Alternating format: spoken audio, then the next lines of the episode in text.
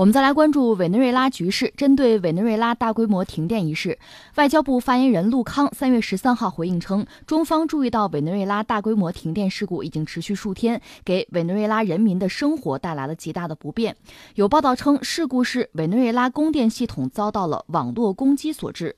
中方对此表示关切，中方希望委方能够尽快查明这次事故的原因。尽快恢复供电和社会秩序，中方愿意为美方电力系统恢复提供帮助和技术支持。委内瑞拉总统马杜罗十二号晚在电视讲话中宣布，委内瑞拉在打击针对伪电力系统的攻击中取得了胜利，全国电力供应已经基本恢复。据美国媒体报道，马杜罗说已经确认美国的确发动了一次网络攻击，我只能说攻击来自于休斯顿和芝加哥。对电力系统、通讯网络和互联网发动的攻击来自于美国的这两座城市。针对委内瑞拉的迫害来自于五角大楼的命令，由美军南。南方司令部直接执行。这次委内瑞拉这个事情已经闹了几天了，我们没有在第一时间说，就是因为要等一等，看看这个状况最后是个什么结果哈。现在实际上是两个不同的说法，是由两个人来发布，一个就是瓜伊多那个临时总统，自称呢自封的临时总统，按他的说法说什么呢？那是确实停电了，这个没有问题，但问题并不出在就是国外，就是咱自己的事儿。委内瑞拉自己的事儿，自己的事儿说到底就是这个相关的电力系统年久失修。年久失修原因在哪儿呢？还是因为马杜罗，包括他的前任查韦斯，就是你们国家管理不善，最后出了问题。这是瓜伊多的说法。另外就是马杜罗的说法，就是你刚才说的，这个不是我们内部问题，外部问题，原因是美国人搞的，是电磁袭击。那这个袭击，他甚至已经把对手，就是说，呃，肇事者。刚才你说了嘛，已经圈到了相关的范围内，就是美国人干的，这是两个不同的说法。呃，到底谁说的对，我们没有特别明晰的依据。那我们只能说现在是这样：一个是马杜罗说这个事儿哈，我们现在呼吁大家给帮忙，国际社会帮忙，点了几个国家，俄罗斯啊、中国啊、伊朗啊、古巴，你们帮我查，是吧？咱们确认一下，抓证据啊，抓坏蛋，抓凶手，这是他的说法。甚至又说呢，这里面是不是还有瓜伊多？或者说有渗透进来的破坏分子，瓜伊多是不是对这事儿也要负责任？我们要查一查，这是官方就马杜罗他们的说法。刚才我们讲瓜伊多，他就只说这是你，你长期以来经济社会发展有问题，你管理不善造成的，你怨不着别人。这是我们现在看到两种说法，他们都谈到了哪儿呢？就是在委内瑞拉境内有一个很重要的水电站，叫古里水电站。实际上，委内瑞拉可能六成的能源是靠水电。它当然天然气石油很丰富啊，但是水电其实就很好嘛，对吧？这个水电站是应该说很大的一个水电站，因为它国家不是很大吧？它委内瑞拉境内叫做奥里诺科河的一个支流叫做卡罗尼河，在这上面搞的，它很大，坝高有一百六十二米，坝顶全长一千四百二十六米，总库容是一千三百八十亿立方。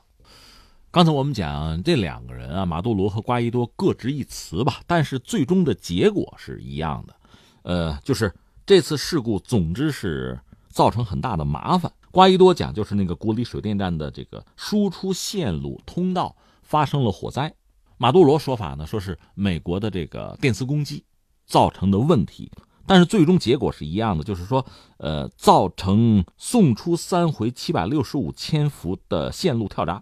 导致国家中心变电站失压，全站失电，最后导致送入国家负荷中心的主干线全部失电。而这个主干线呢，负责全国百分之八十五的电力传输。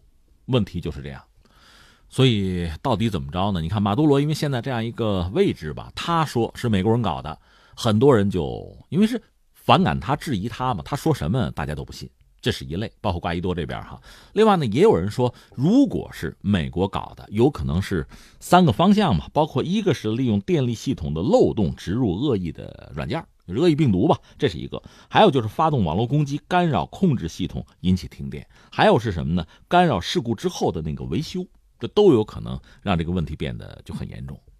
我们只能说，如果是电磁攻击的话。这种可能性以前是，反正至少展示过。一个是美国和以色列曾经攻击过，呃，伊朗它的那个核设施，就导致大量的那个就是离心机啊发生故障。实际上，美国和以色列据说用的是阵网病毒，一种蠕虫病毒吧，直接就是，它是毁掉了这个整个监控系统。那个系统就是工业的一个安全系统，是德国搞的，可能是它这个病毒进去之后，伊朗因为这方面确实比较落后，他察觉不到，整个监控系统也都出了问题。就在一些监控人员看来呢，一切正常，但实际上离心机是在超速运行，最后就毁掉了。这整个导致伊朗的核进程可能延缓了五六年。另外，按照俄罗斯的说法呢，因为它大量的核设施是在山洞里，最后造成核污染，这个最终是不是造成了人员的伤亡，或者说是污染的状况怎样，到现在也不得而知。这个事儿本身也是传说之中。伊朗是一开始就说有些问题，天热啊，但后来可能指出来是美国和以色列干的。美以呢就笑而不语，也没吭声。到底怎么样？不清楚，这是一个事件吧？这个事件可能作为一个案例，到现在也提醒世界上所有的国家，在这个工业安全、工业控制这个方面，确实要想办法，不然的话，一旦发生意外的话，那后果是非常惨重的。还有一起事件发生在什么时候呢？可能是啊，这又是传言了。二零零七年，俄罗斯黑客呢搞出了一种病毒或者一个恶意软件吧，在二零一五年十二月二十三号，就是人家过圣诞节嘛，圣诞节前两天，打击了谁啊？乌克兰。导致乌克兰的电网出了很大的问题。二零一五年，这个被叫做是乌克兰电网事件。如果大家有兴趣去网上查，还能查到这个事件，损失很大。乌克兰当时就指责说这是俄罗斯干的，但是呢，甚至包括美国的一些专家在内，就没敢轻易的就拍到俄罗斯身上。道理就是你得拿出证据来，没证据你就闭脸说就俄罗斯干的。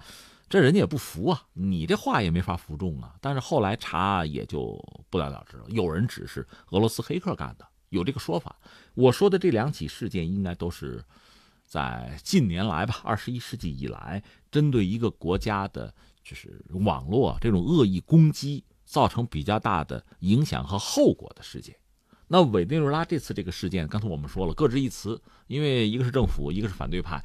呃他们发出不同的声音，这个显然是意料之中，必然是这么一个状况。那么谁说的是对的？因为马杜罗现在风口浪尖吧，所以只要他说话，我们说了很多人就不信。你一指美国，大家就笑，就笑话你，胡说八道。你有问题就是你有问题。呃，瓜伊多他们也是这个态度。但是美国是不是真的在幕后做了工作？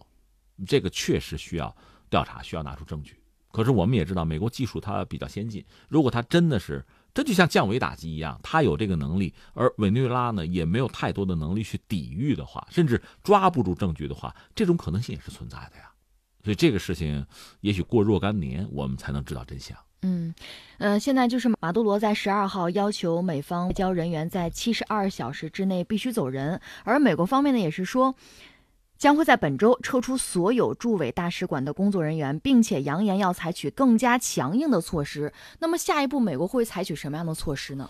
我理解更多的还是在经济上的制裁和封锁吧。这个对美国来讲比较擅长，而且不出动这个武装人员，呃，军队，这个对美国来讲其实相对有利，因为他一旦出动的话呢，在道义上就输一招，全世界都会都会谴责他。而且，特朗普如果真这么干，民主党早就放过话，你要派军队，我们肯定否决，想都不要想。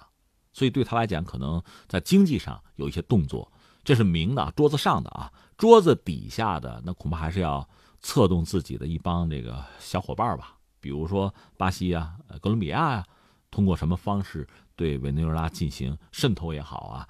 给压力啊，或者直接的，就是出兵干预也好，美国自己主动直接的动手的可能性，目前我们还看不到。但这并不等于他不动手。另一方面呢，就是我们要说，马杜罗他现在应该总的来讲还比较稳固，没有看到这就倒台、崩盘的迹象，还没有。为什么呢？我们以前也分析过，实际上你说。委内瑞拉目前国内就老百姓说饿肚子，或者说经济不佳这个状况，大家是不是很难受呢？当然很难受。问题在于在查韦斯之前，他们的日子大概也就是这样。恰恰是因为过不下去了，所以委内瑞拉的大量的大多数的民众，中底层的民众才把查韦斯拱到台上去。而查韦斯上台之后，确实，一方面我们说嘛，他对于经济社会的发展的管理，在运筹上应该说有一些问题。但他也顾不了那么多，你还看什么长远？眼前的他的承诺，他必须要兑现。其实你看，特朗普也是上台前有承诺，他得兑现嘛。那就是给委内瑞拉的民众带来了就福利，有一定的福利，对他来讲就是高福利了。那老百姓的日子比以前好过了，这样查韦斯他才有政权的合法性。而马杜罗是继承了他，所以虽然说目前老百姓日子过得不好，但是总的来说还要感念，就是查韦斯和马杜罗现在这个经济政策和以前比起来还是要舒服一点。虽然现在过苦日子，这个苦日子不过是查韦斯上台以前的那个日子嘛。正因为如此，不管是老百姓，就是中底层的民众，还是在军队里，马杜罗还是有人气，还是受到拥护。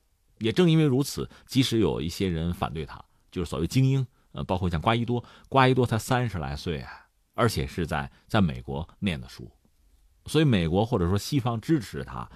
他在委内瑞拉民众之中没有太多的影响力和话语权。话说，你来了之后，能给我们带来好日子吗？或者还是让我们回到查韦斯之前的时代，那也没有什么好日子过。而且在拉美也好，在委内瑞拉也好，左翼的这个思想，就是民众之中，特别是底层民众对美国的这个排斥，至少目前我们看到，这个意识形态上哈还是主流。所以，对瓜伊多大量的民众。就是委内瑞拉的民众对他可能还持一个怀疑态度。